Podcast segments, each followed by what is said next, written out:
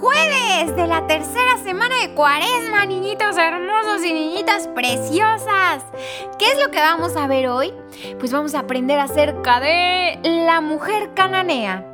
¿Esto dónde lo encontramos? ¿En dónde está? ¿En qué parte de nuestra Biblia? Ah, bueno, pues esto lo vamos a hallar en el Evangelio según San Mateo, capítulo 15, versículos 22 al 28. Vengan, vamos juntos a leer el mensaje que nuestro Señor tiene para nosotros hoy.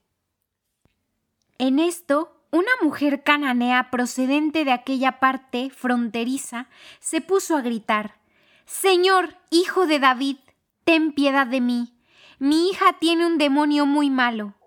Pero Jesús no respondió una sola palabra. Entonces se acercaron sus discípulos y le rogaron, Despídela, porque viene gritando detrás de nosotros. Jesús les respondió, Solo fui enviado a las ovejas perdidas del pueblo de Israel. Pero ella se acercó, se postró ante él y le suplicó, Señor, ayúdame. Él le contestó, no está bien tomar el pan de los hijos para arrojarlo a los perritos. Pero ella le replicó, Es cierto, Señor, pero también los perritos comen las migajas que caen de la mesa de sus señores. Entonces Jesús le respondió, Mujer, qué grande es tu fe, que se realice lo que deseas. Y desde aquella hora la hija de esta mujer quedó sana. Palabra del Señor. Decimos bien juntitos, Gloria a ti, Señor Jesús. Muy bien, niñitos, tomamos entre nuestras manitas esa imagen del perrito. ¿Qué es lo que nos recuerda? Pues que cuando tenemos fe en Jesús, Él responderá siempre con muchísimo, pero muchísimo, inigualable, incalculable, inmejorable, único amor. La historia de la mujer cananea es una historia difícil, incluso para los adultos. De hecho, puede parecer que Jesús está ignorando un poco a esa mujer, ¿cierto?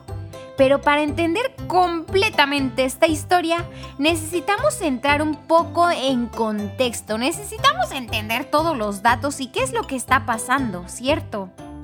En primer lugar, los cananeos eran paganos. ¿Qué quiere decir esto? ¿Paga qué? ¿Qué? ¿Qué? es decir, adoraban ídolos, otros dioses. Durante siglos, los judíos y los cananeos habían vivido uno al lado del otro, como vecinos, sí, vecinos, exactamente, pero no en paz. Había violencia y odio en ambos lados. Hablemos ahora de la referencia a los niños y a los perros. Jesús le dice a la mujer que ha venido a profesar a la nación de Israel, el pueblo escogido de Dios, sus hijos. No hace esto para insultarla.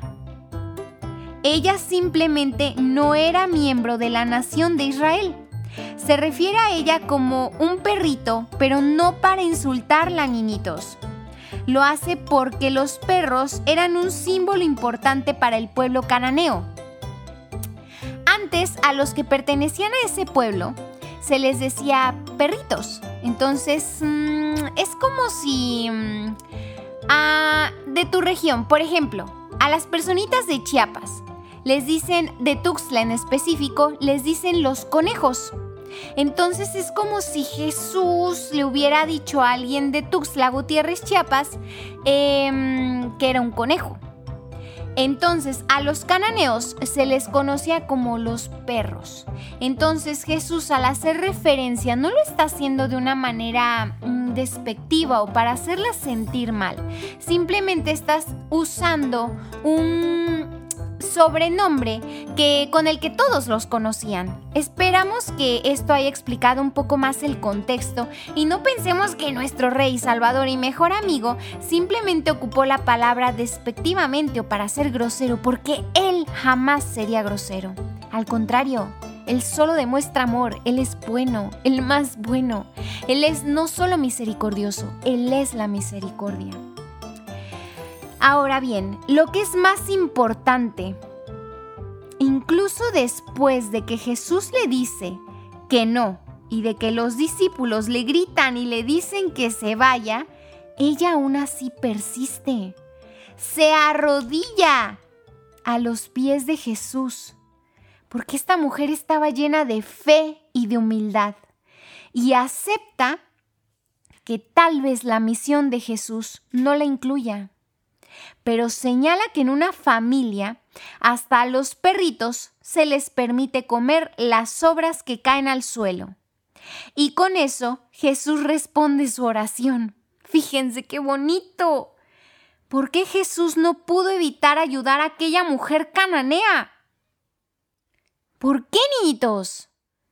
Porque ella creía verdadera, genuina, enteramente en Él. Algo que muchos del mismo pueblo de Israel, el pueblo escogido por Dios, no hacía. Una mujer extranjera, una mujer ignorada, una mujer muchas veces pisoteada.